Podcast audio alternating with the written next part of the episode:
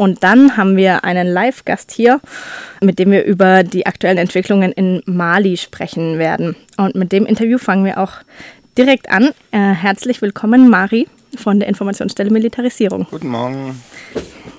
Guten Morgen. Ähm, genau, wir hatten ja vor kurzem schon mal auch eine Sendung, wo wir uns ein bisschen mit Mali beschäftigt haben und auch ähm, allgemein mit der Militarisierung der Sahelzone. Genau, es gibt jetzt einige neue Entwicklungen in den letzten Wochen. Vielleicht kannst du einfach noch mal ein bisschen zusammenfassen, weil es hier in den Medien doch eher so Randmeldungen waren, was da jetzt eigentlich passiert ist. Was ist denn eigentlich jetzt so die letzten zwei Wochen passiert? Also vielleicht sollte man schon das letzte halbe Jahr ähm, damit anfangen, ähm, dass sich die Situation in Mali, die wird ja seit Jahren immer schlechter, äh, vor allem auch die Sicherheitslage. Es gibt immer mehr Anschläge, Übergriffe, wirklich verschiedenste Teile der Bevölkerung haben sich bewaffnet ähm, und führen dann auch so Angriffe, Vergeltungsangriffe durch und dann gibt es Dritte, äh, die das äh, noch weiter zu provozieren suchen. Ähm, zuletzt ist dann auch äh, die Regierung ganz stark in die Kritik gekommen. Erstens, weil sie diese Sicherheitslage nicht in den Griff kriegt. Aber zweitens, weil die Leute halt auch sehen, es ist ja jede Menge Geld fließt ins Land, ähm, äh, weil der Regierung eben sehr große Korruption vorgeworfen wurde. Und dann hat sich ähm, sozusagen unter dem unter der Führung von äh, so einem Kleriker, also äh, einem eigentlich salafistischen, gemäßigt salafistischen äh, Prediger hat sich ein ganz großes Oppositionsbündnis zusammengefunden äh, vor äh, einigen Wochen oder zwei Monaten. Ähm, und da haben riesige Proteste stattgefunden, die im Wesentlichen den Rücktritt der Regierung gefordert haben. Schluss mit der Korruption und ähm, dass die Sicherheitslage endlich in den Griff kommen soll, aber vor allem sich um die Forderungen nach dem Rücktritt versammelt haben.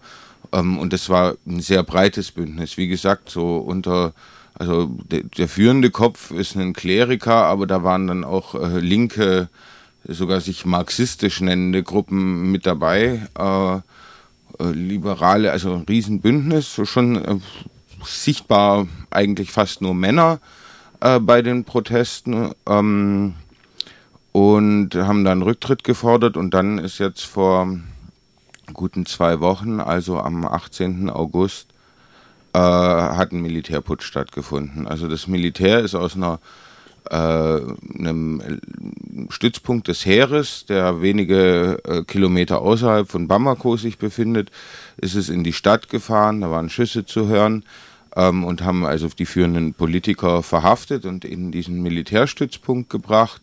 Und von da aus hat dann der äh, Präsident, der amtierende Präsident Keita, in der Nacht ähm, sein Amt niedergelegt und die Auflösung äh, des Parlaments und der Regierung bekannt gegeben so wie du es beschreibst, klingt so, als wäre damit ja schon eine von den großen Forderungen, die diese Oppositionsbewegung, die sich da gebildet hat, eigentlich, als wäre die Hauptforderung damit erfüllt gewesen. Also würdest du sagen, dieser militärische Putsch hat schon Rückhalt in der Bevölkerung dort ein Stück weit?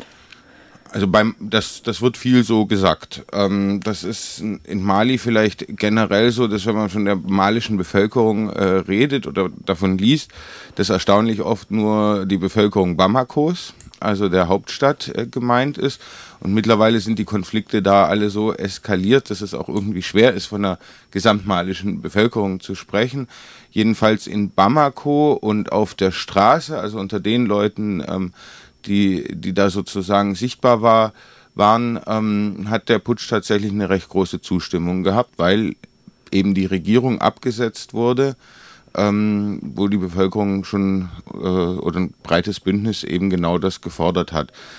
Auf der anderen Seite, und ich glaube, das dämmert jetzt mehr und mehr den Leuten, ähm, hat der Putsch natürlich auch abgewirkt, dass äh, die Regierung durch ein ziviles Bündnis äh, ähm, sozusagen zum Rücktritt gezwungen wurde.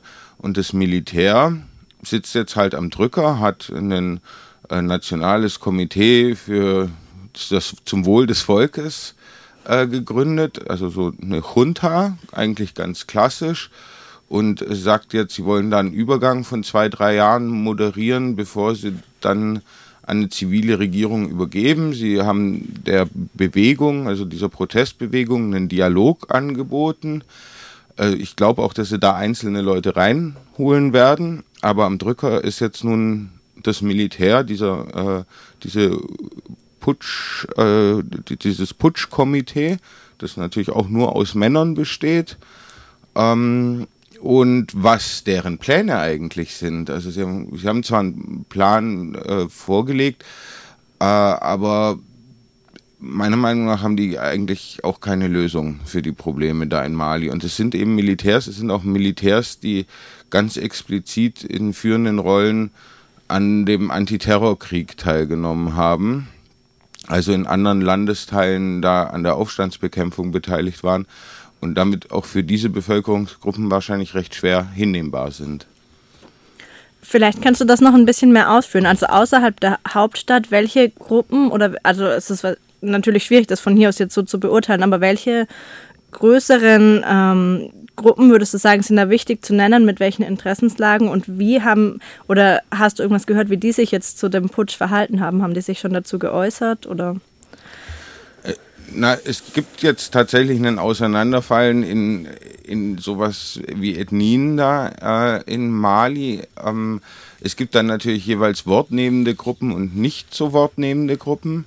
Ich glaube, es ist tatsächlich auch ein großes Problem, dass äh, mal, die Amtssprache Französisch da bei weitem nicht von allen gesprochen werden, wird und dass jetzt äh, andere Bevölkerungsgruppen da tatsächlich auch gar nicht so wahrgenommen werden. Ähm, wie gesagt, äh, jetzt zuletzt eskaliert ist es ja in Mali infolge vom, äh, von der Libyen-Intervention. Äh, in Libyen haben auch sozusagen äh, Tuareg, äh, Tuareg sozusagen einen, Rückzugsraum gehabt, die ansonsten auch in Mali gelebt haben. Die sind dann zurück nach äh, in Norden des Malis, haben da versucht, ihre Autonomie äh, äh, wieder auszudehnen, äh, zu verstärken oder zu verteidigen.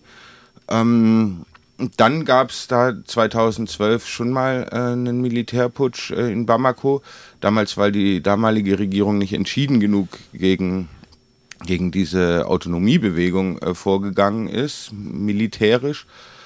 Ähm, und in dem Zuge ist dann völliges Chaos entstanden und haben sich dann auch islamistische Gruppen breit gemacht. Ähm, die standen dann angeblich, so ist immer die Erzählung, das ist nicht glaubwürdig, aber es erzählen alle, äh, kurz davor sozusagen auch den Süden des Landes einzunehmen und dann habe Frankreich in letzter Minute, aber gut vorbereitet, interveniert. Und dann wiederum kam auch die EU, hat Soldaten im Süden ausgebildet, die dann im Gefolge der französischen Militärintervention wieder in den Norden zurück sind äh, und da, sagen wir mal so, keinen Unterschied gemacht haben zwischen denen, die wirklich äh, äh, sich an diesem islamistischen oder sezessionistischen Aufstand beteiligt haben und denen, die halt ähnlichen Bevölkerungsgruppen angehören. Also da gab es arge Massaker und sonst was. Und dann ist dieses Land in das abgegleitet, was halt Krieg gegen den Terror ist. Ähm, also Militärstützpunkte überall verteilt von denen aus dann äh, Razzien äh, stattfinden und die dann auch wiederum angegriffen werden. Und ähm, in diesem Chaos, in dieser Situation haben sich dann eben noch verschiedene Bevölkerungsgruppen bewaffnet und dann gibt es da jetzt auch tatsächlich, wie man sich das so vorstellt oder wie man es jedenfalls oft liest, Konflikte zwischen Ackerbauern und Viehzüchtern ähm, die zwischendurch auch durchaus äh, zivil geregelt werden konnten, die jetzt aber dann von viel, verschiedenen Seiten auch instrumentalisiert und wieder bewaffnet werden. Also es ist wirklich eine ganz, äh, ganz schwierige Situation und meiner Meinung nach ist das Konzept des malischen Militärs, das war es auch 2012 schon, immer zu hoffen, dass Europa Frankreich ihnen viel Waffen gibt, schnell viele Leute ausbildet und sie dann vom Süden aus irgendwie gewaltsam dieses Land vereinen, das eigentlich noch nie wirklich vereint waren, jedenfalls unter Kontrolle kriegen. Und der Plan ist eigentlich schon immer schief gegangen. Und das wird sich zeigen müssen, ob ob jetzt die neue Militärjunta da einen, äh, einen anderen Weg geht, dass sie jetzt gesagt haben, nein, wir wollen auf jeden Fall die französischen Truppen, die europäischen Truppen äh, im Land lassen, unsere ganzen Sicherheitspartnerschaften fortbestehen lassen, dass das auch alles Militärs sind, die vorher von Deutschland, Frankreich, EU, USA ausgebildet wurden, lässt eigentlich nicht hoffen, dass es da ähm, jetzt zu einem anderen Ansatz kommt, äh, mit den unterschiedlichen Interessen und Bevölkerungsgruppen einen Ausgleich zu finden, als dass man versucht, militärisch dieses Land zu vereinigen, was halt seit jetzt ungefähr zehn Jahren der Versuch ist und in diese ganze Misere geführt hat. Also wie ich dich verstanden habe, würdest du auch sagen, dass so etwas wie, dass es jetzt tatsächlich Konfliktlinien entlang von Ethnien gibt, nicht so sehr Ursache von einem Konflikt ist, sondern eher die eine Folge auch von Interventionen, die dort passiert sind. Ja, und auch eine Wahrnehmung, die immer auch stark von außen, also auch wenn ich von Tuareg spreche, äh, sind es natürlich überwiegend Tuareg-Eliten, die von früheren Aufständen immer profitiert haben weil sagen wir mal, also dieser Nord-Süd-Konflikt ist alt. Ähm, so blutig war er, glaube ich, noch nie. Ähm, und der wurde halt früher immer dadurch beigelegt, dass äh, sozusagen einzelne Tuareg-Führer, muss man jetzt auch nicht gendern, dann formal Ämter in Militär und Verwaltung gekriegt haben und da im Norden ihren Geschäften äh, nachgehen äh, konnten, also auch Reichtum sozusagen ähm, generieren konnten. Ähm, und äh, das geht dann natürlich durch, durchaus auch zu Lasten von anderen Tuareg und so ist es dann bei anderen Bevölkerungsgruppen auch. Also kann man sich ja auch vorstellen, wenn sich hier jetzt eine Selbstverteidigungsmiliz äh, bildet, dann hat die natürlich plötzlich auch intern das Sagen.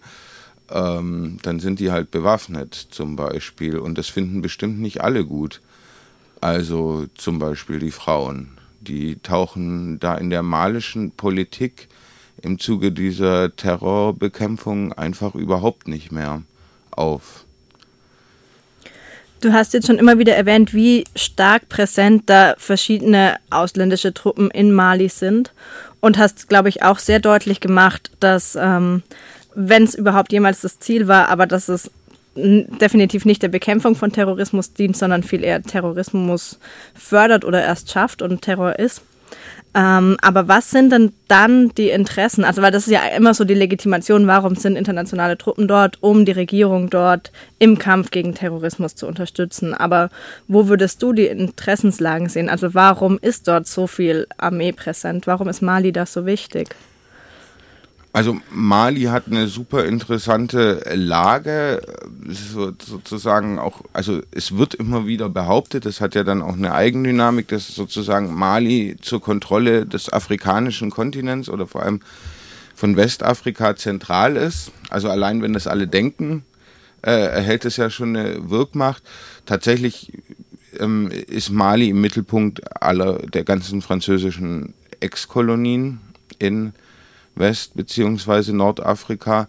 Und Frankreich hat ein Rieseninteresse daran, die weiterhin unter Kontrolle zu halten. Und da könnte man sagen, 2013 haben die diese Intervention in letzter Minute gemacht in Mali und haben die dann, äh, Operation Serval war das, und haben die dann gleich im folgenden Jahr auf äh, fünf benachbarte Staaten ausgedehnt. Also Frankreich hat jetzt da diesen Antiterror-Einsatz, Mauretanien, Mali, Niger, Burkina Faso und Tschad. Eine offizielle Militärpräsenz, wo sie eigentlich sich alle Rechte rausnehmen. Also da beantragen die keine Überflugrechte oder so und da verhaften die und erschießen die Leute. Ähm, äh, Frankreich will dann natürlich Kosten sparen und lädt dann Deutschland ein und Deutschland sagt, oh, wir könnten Frankreich da auch nicht alleine machen lassen. Das sieht ja schlecht aus für die Machtverteilung in Europa.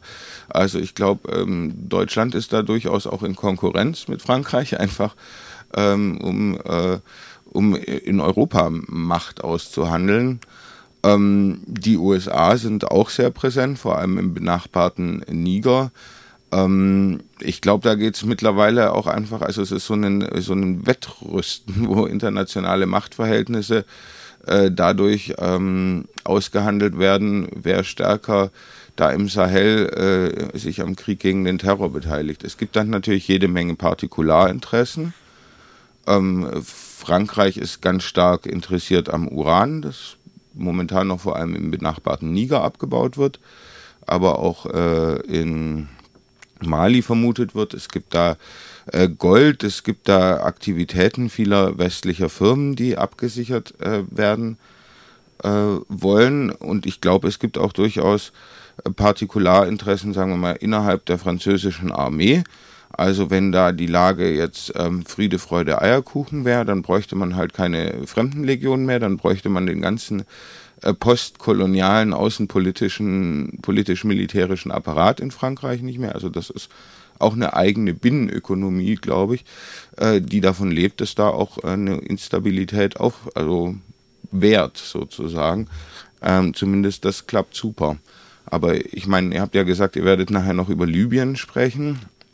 Ähm, äh, ich bin mittlerweile, wie sich das da die letzten zehn Jahre entfaltet hat, dass es zumindest Teile der außenpolitischen Apparate in äh, Frankreich, Brüssel, Berlin gibt, äh, die da gar keine Stabilität herstellen wollen.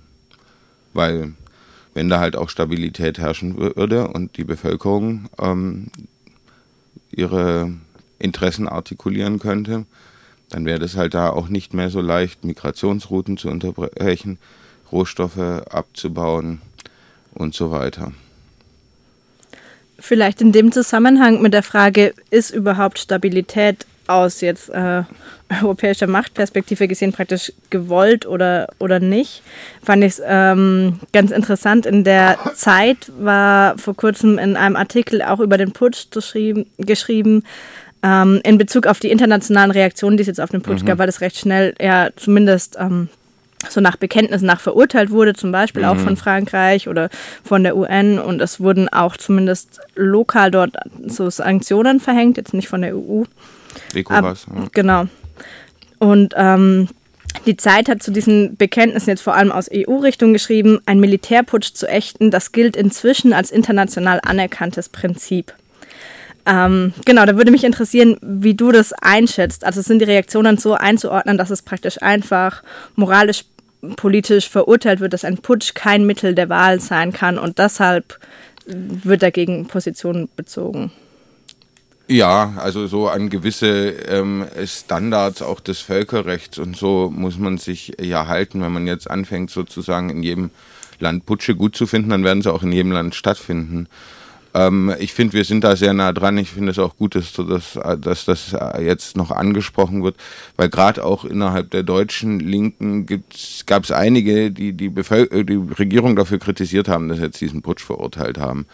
Ähm, das war, glaube ich, eine völlige Fehleinschätzung, weil es erstens sozusagen Standard ist und notwendig ist. Also stellen wir uns mal vor, die Bundesregierung äh, hat da bildet da hat da Tausende von malischen Soldaten. Also die EU hat nach eigenen Angaben 90 Prozent der malischen Soldaten ausgebildet. Und äh, Deutschland ist da mit 1000 Soldaten präsent und Frankreich auch äh, und so weiter. Und unter deren Augen findet ein Putsch statt und dann sollen die noch sagen, ach, das sind mir prima. Äh, nee, die haben das kurzfristig verurteilt, aber es war eigentlich am ersten, zweiten Tag äh, klar, dass es sich da um Lippenbekenntnisse halten, äh, handeln wird, weil sie mittlerweile auch ganz klar gemacht haben, wir lassen unsere Truppen da. Ein Teil der Truppen, die im Rahmen eines UN-Ansatzes da sind, die führen ihr, ihren Einsatz unverändert durch andere Teil, der unmittelbar mit der Ausbildung der malischen äh, Armee und mit der Beratung des Verteidigungsministeriums, der ist jetzt naturgemäß äh, vorübergehend ausgesetzt, aber auch da hieß es schon, wir wollen da so schnell wie möglich weitermachen. Also es gab eine Woche, nachdem man da so halblaut erstmal pseudo verurteilt hat, schon die klare Ansage, wir werden auch mit dieser Putschregierung zusammen äh, ähm, und wir werden die Ausbildung des malischen Militärs so schnell wie möglich wieder aufnehmen. Ähm, das ist, das entlarvt eben diese ganze Verurteilung als Lippenbekenntnis. Und das ist eben halt auch ein wesentliches Indiz, wenn da die ausländischen Akteure weiterhin ihre Stellvertreterkonflikte und ihre Interessen verfolgen können. Deshalb bin ich sehr skeptisch, dass äh, dieser Putsch jetzt auch eine grundsätzliche neue Ausrichtung, eine grundsätzliche Besserung der Lage mit sich bringen wird. Ich kann mir gut vorstellen, dass wie 2012 auch schon nach dem Putsch äh, sich zumindest die Sicherheitslage in großen Teilen der, äh, des Landes weiter verschärft, was eigentlich kaum noch möglich ist und vor allem nicht wünschenswert. Das heißt, auch von Seiten der Militärregierung, die jetzt in Mali gerade an der Macht ist, gibt es keine, keine Stellungnahme irgendwie gegen diese internationale Präsenz. Im Gegenteil, eine Bereitschaft ja. weiter zusammen. Bei der ersten öffentlichen Stellungnahme haben sie, das hat dann auch einige überrascht, sie haben nicht nur die UN-Truppe und die EU-Truppe, sie haben explizit auch die französische Antiterrormission äh, die weitere, weitere Zusammenarbeit äh, angekündigt und die, glaube ich, sogar als Waffenbrüder äh, bezeichnet. Ähm, sonst wäre das mit der Verurteilung auch anders abgelaufen. Also wenn, wenn die sich da anders geäußert hätten, dann hätte man erlebt, wie jetzt Statements der Bundesregierung, der EU und so weiter klingen, wenn ein Putsch wirklich verurteilt wird. Also ein ganz klares Indiz ist einfach, dass da zum Beispiel von EU-Seite nie von Sanktionen die Rede war. Das läuft ja in anderen Ländern, in anderen Situationen ganz anders. Sie haben gesagt, sie verurteilen den Putsch, haben aber auch gesagt, wir denken, dass wir bald weitermachen können mit der Militärausbildung. Kannst du das vielleicht auch nochmal konkret ausführen? Wie hat sich das jetzt auf die militärischen Missionen, die es dort gibt, in Anführungszeichen konkret ausgewirkt? Also es ist jetzt wirklich noch nicht lange her, aber so wie ich den neuen Artikel, den du dazu geschrieben hast, gelesen habe, ist eigentlich schon wieder alles, alle Zeichen auf, man macht weiter. Es wird ja, wieder es hat sich eigentlich so gut wie gar nicht ausgewirkt. Also die MINUSMA-Truppen, die Truppen, die im Rahmen eines UN-Einsatzes, die sind im Norden des Landes äh, weit weg von Bamako. Äh, da wurde mitgeteilt, dass die unverändert ihr Mandat äh, verfolgen. Ähm, die EU-Trainingsmission, die ja in Bamako und sehr nah bei Bamako stattgefunden hat und wie gesagt das Militär unterstützen, beraten, äh, ausbilden sollte, die ähm, wurde jetzt offiziell sozusagen äh, ähm, kurz ausgesetzt. Also die Truppen bleiben vor Ort. Äh, die Wahrheit ist aber, dass die eigentlich vorher schon ausgesetzt war, äh, aufgrund von Corona-Fällen. Also da ist natürlich so eine Militärausbildung, wo die ganze Zeit Soldaten aus dem ganzen Land kommen, Lehrgänge absolvieren und wieder gehen, ist natürlich äh, besonders schlecht. Also die hat eigentlich eh nicht mehr stattgefunden und die wurde auch im Frühjahr diesen Jahres ganz grundsätzlich umgestellt, dahingehend, dass die nicht mehr sozusagen in ein, zwei, drei Feldlagern im Süden stattfinden sollte, sondern in ganz Mali, in der Fläche und sogar in den Nach auf die Nachbarstaaten ausgedehnt werden sollte und die Unterstützung und Beratung der kämpfenden Truppen bis auf die taktische Ebene beinhalten sollte. Also ganz nah an die Gefechte mit ran die europäischen Soldaten. Und das ist schon eine sehr grundsätzliche konzeptionelle Änderung, die auch ein bisschen Zeit braucht. Also das war gerade ohnehin die Situation, dass der Einsatz wegen Corona stark runtergefahren war und sich in einer konzeptionellen Neuplanung befand. Ähm, und äh, jetzt äh, sagt man halt, man würde den kurzfristig herunterfahren wegen dem, des Putsches, aber sie war schon runtergefahren und man will sie aber so schnell wie möglich dann mit diesem neuen Mandat wieder aufnehmen. Also eigentlich hat sich durch den Putsch jetzt unmittelbar gar nichts geändert äh, an den internationalen Militärinterventionen und der Zusammenarbeit mit dem Militär. Und das ist eigentlich schon auch spektakulär, dass das so unmittelbar zwischen Bundeswehr, äh, Paris, Berlin und dem malischen Militär äh, die Kooperation besteht, dass ein grundsätzlicher Regierungswechsel unter Bruch der Verfassung da erstmal gar keine großen Friktionen verursacht. Ist vielleicht auch schwer jetzt schon zu beurteilen, aber ähm, es gab, soweit ich das gelesen habe, ja schon auch bei den großen Protesten, die sich nicht nur gegen die Regierung gerichtet haben, sondern auch gegen die Präsenz von militärischen Truppen aus dem Ausland in Mali. Das war ja schon auch immer wieder Thema.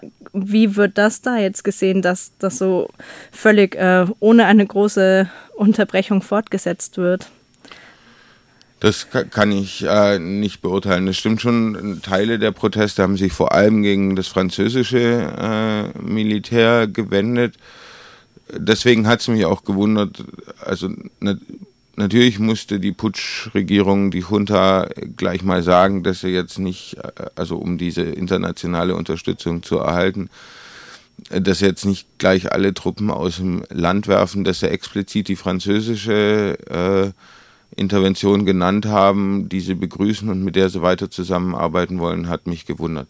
Aber das ist vielleicht auch genau der Punkt, dass man sich halt auf diese einfache Forderung ähm, Regierung weg, die ist ja jetzt wirklich auch nicht so kompliziert, die ist meistens irgendwie richtig, aber äh, auch äh, wirklich nicht kompliziert, dass man da irgendwie erstmal begeistert ist, dass das Militär das jetzt umgesetzt hat und das Militär quasi als Exekutive des äh, Volkswillens in Bamako äh, interpretiert. Aber ich glaube, dass es da auch sehr schnell zu Enttäuschungen kommen wird und man sehen wird, dass das Militär eben auch seine eigenen Interessen verfolgt und ähm, und dass man sich auch gar nicht so einig ist, äh, wie man all die Probleme lösen will, wie man es da auf der Straße war, während man halt den Rücktritt der Regierung gefordert hat.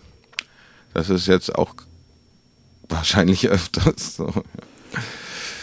Okay, dann vielleicht als letzte Frage nochmal den Blick auf Deutschland oder wie man sich in Deutschland jetzt zu der Situation dort verhalten könnte oder sollte. Also was ich bei den verschiedenen Artikeln, die du dazu geschrieben hast, immer wieder sehr präsent fand, war, dass du immer wieder auf diese kolonialen Kontinuitäten hinweist, die dort irgendwie einfach ähm, wichtig sind, um die Situation zu verstehen und die man immer wieder sieht.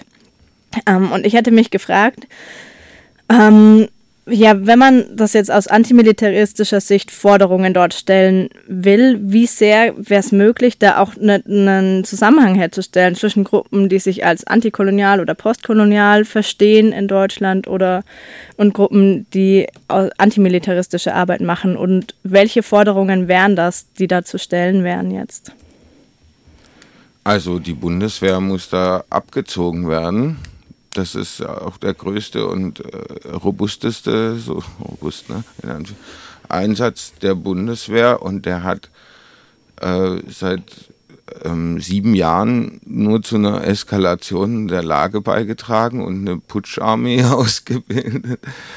Ähm, die muss da einfach abgezogen werden und zwar aus allen beiden Einsätzen und das musste sie schon vorher und das musste nach dem Putsch umso mehr und ähm, vielleicht bildet das dann auch äh, die Grundlage, dass ähm, sich da auch wieder andere Bevölkerungsgruppen artikulieren und verständigen können. Und dann muss man äh, gucken, wie, wie man da unterstützen kann.